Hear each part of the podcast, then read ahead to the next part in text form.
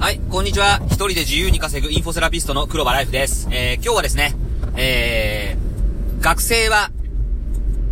雇うな。についてお話ししていきたいと思います。あ、学生は雇うなって聞いて、衝撃的にね、あの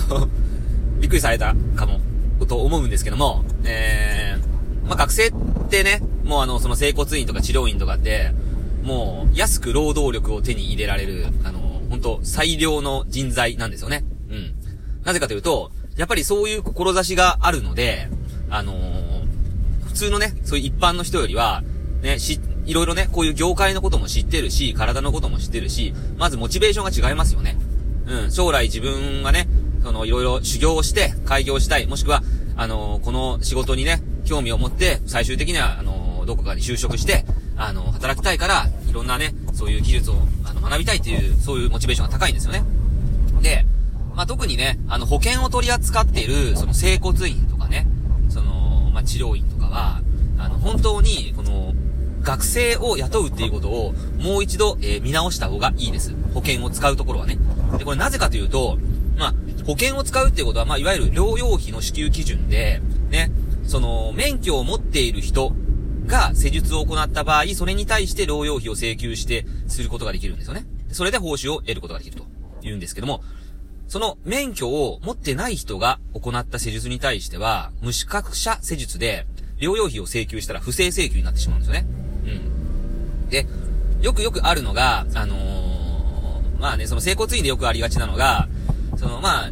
院長先生がね、その柔道整復師の免許を持っていて、そして、ね、そこの周りのスタッフは、まあ、学生で、ね、免許を持っているのは、あの、院長だけみたいな感じで、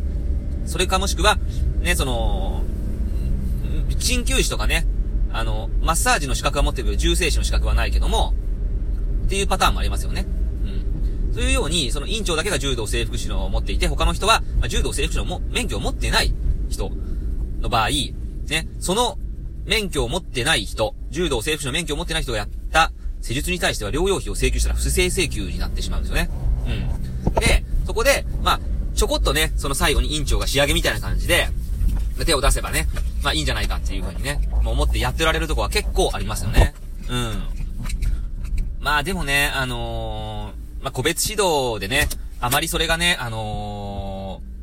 ー、かなりその大々的にね、その、垂れ込みとかでね、バレてしまうとちょっと危ないのでね、あの、本当は注意した方がいいですよね。うん、あの、例えば、その、患者さんがね、あのー、あなたの、例えば整骨に通ってて、まあ、学生さんにね、まあ、その、全体的にこう、マッサージをね、してもらってて、で、院長は、その、ちょこちょこっと最後仕上げに来てやるだけみたいな感じでやってると、何かあった時にその患者さんが、私はあの、院長先生にほんとちょこっとしかやってもらってなくて、あのー、なんか例えば、その、話を聞いてなんか痛いとこないかとか、その、まあ、問診的なとこですよね。そういうとこだけで、ほとんど触ってもらってないで、いつもやってもらってるのはあの人ですとかね、言われた場合ね、な、もし、個別指導でね、あのー、バレてしまったら、それは不正請求になってしまうので、ね、そうすると、もう多額のね、返還金を払わないといけないし、あなたのその院はね、廃業になってしまうので、うん。だからね、あの、もう一度ね、ちょっと見直した方がいいですね。うん。保険を取り扱うときは、その、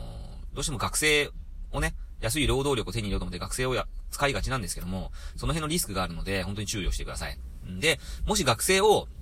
使うのであれば、もう、その整骨院でね、取り扱う保険とは全く外したものをね、させるといいと思いますね。うん。まあ、整骨院と、その、例えばね、よくあるのが整体院って分けといて、整体院でやってる施術を、あの、他のね、その柔道整復の免許を持ってない人に、えー、やってもらうっていうスタイルですよね。うん。で、これ、あとちなみにね、あのー、保険での、保険でやった部位は、自費はできません。まあ、や、や、やらない方がいいですよ。うん。保険でやった施術の部分に対しては、自費を、自費でその場所をやらない方がいいですね。うん。これはね、あのー、保険でその施術を、ね、あのー、やっているので、自費は他のところにしないと、後でね、結構めんどくさいことなんですよ、個別指導の時では。うん。これもまたおいおい説明していくんですけども、とにかくもう保険は、もう保険だけ。で、自費はそれ以外の場所をやった方がいいですね。うん。ちょっといろいろと話して、あのー、難しかったかもしれませんけども、まあ、今日のまとめとしては、まずは、えー、学生を雇うときには、あのー、気をつけろ。うん。まあ、雇わない、雇わない方がいい。というふうな題名なんですけども、まあ、気をつけた方がいいです。それと、えー、保険施術は、保険だけの部分を行う。慈悲はそれ以外の場所を行うということですね。うん。ということで、今日はこれで終わります。